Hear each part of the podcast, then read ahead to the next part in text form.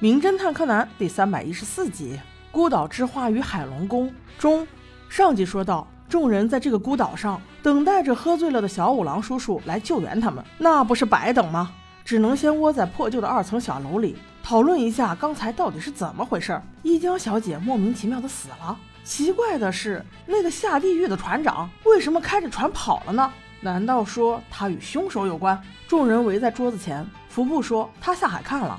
海底确实有一个锚，但很显然不是一年前的事情。锚上布满了海草和贝壳，至少也在四五年前了。其中有一个小哥哥听到这话，突然说道：“这不是和四五年前那件事情很吻合？”这俩小侦探同时问道：“什么事情？”原来就在四五年前，这个岛的金主爸爸有个女儿叫小都小姐，她被一伙人给绑架了。目的就是要换些钱，结果金主爸爸竟然不给钱，不愿意去赎亲生女儿的性命。结果没过多久，又一伙人把金主爸爸他家的一个传家宝仙鹤屏风给偷了。到后来经查实，这伙绑架犯和抢劫犯竟然是一伙人，也就是说这是蓄谋已久之事。紧跟着编导补充道：“对呀对呀，当年这件事情闹得沸沸扬扬，我记得当时金主爸爸家的一个女佣还给死了。”他怕事情闹大，最后还是用金钱堵住了悠悠众口啊！这件事情最后不了了之，小都小姐也从此以后失踪了。这时，大东先生听得不耐烦，说是阴间使者的报仇，与其在这里等着，不如主动出击。平次当然也赞成这个想法，于是分配了一下，几个人查一楼，几个人查二楼。平次、柯南、小兰、荷叶还有编导。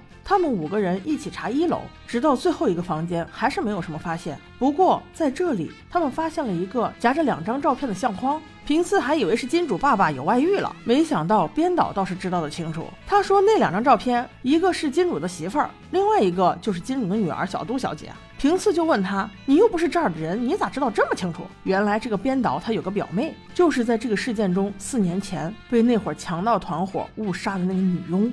哦，原来还有这层关系。再仔细观察这个房间，到处都留存着小都小姐小的时候写的字，有跟别的小朋友比身高的字，有在每个凳子底下标注哪个是自己的，哪个是爸爸妈妈的字。但令人奇怪的是，其中有个名字既不是爸爸妈妈，也不是好朋友，那这个人到底是谁呢？正想间，突然听到一个男生啊的喊了一声，服部和工藤都在想：哇，不会是凶手又来杀人了吧？立刻就循声跑去。原来是检查另一楼层的一个小哥哥看到了一个房间里挂了一张小都小姐成年后的照片，不知道为什么立刻捂头，然后就狂奔大喊，这一看就知道他一定和几年前的那个事情有关系。后来听编导说，这个小哥哥确实是小都小姐的表哥，他应该是知道内情的。这个时候，另外一个小哥哥总结道：“哇，今天的戏好看了，原来我们几个中跟金主爸爸家有关系的就有四个人呢。”就像我，我的妈妈是金主夫人的表妹，而那个爆头哥，他和小都小姐是堂兄妹，而且还一直都是同学。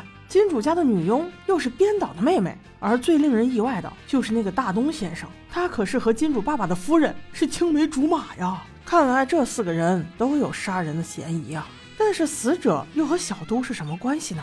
至此，整栋房间调查完，能掌握到的线索并不多。众人又回到房间集合，等待救援船只。此时大概是凌晨两三点了，荷叶和小兰都困了，抱在一起睡。忽然听到砰的一声，众人皆惊，这声音非常巨大，把两个女孩子都给震醒了。他俩以为是救援船只到了，冲出屋子就往码头跑。远远看去，真的是一艘船，但奇怪的是，船上竟然没有任何灯光，而且还把码头给撞烂了。这怕不是救援的船只吧？倒像是来报复的。等众人赶到之时，果不其然，一副血尸挂在了船边，船身上用血写出几个大字：“我是来自阴间的使者。”这可把两个女娃吓得又尖叫起来。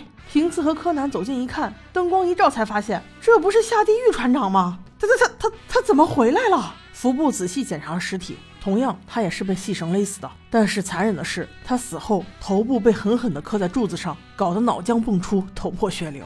这凶手和他是怎样的深仇大恨呢？除此之外，柯南还发现船只被设定了自动驾驶，而且行船轨迹是绕岛一周，也就是说，下地狱船长应该是死后才被放回到船上。凶手设定好船身的自动驾驶，又回到了这群人之中。也就是说，在场的各位，谁在找一江小姐的行动中最后一个离开船只，谁就最有可能是凶手。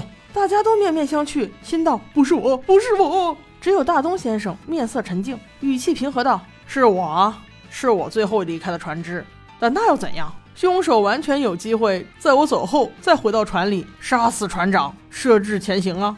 我警告你们，没有证据就不要污蔑我。”此时似乎陷入了僵局，小兰和荷叶赶紧说：“那现在船回来了，我们能不能回到冲神岛再说呢？”平次却说：“不行。”因为船本身也没多少油了，这很明显是凶手故意的。也就是说，他的目标还没有杀完。为今之计，安全起见，我们还是回楼里坐着静等救援吧。当所有人都走后，留下的只有平次和新一，他俩则在交换意见，并且细细思索着，这到底谁是凶手？我们下集再说。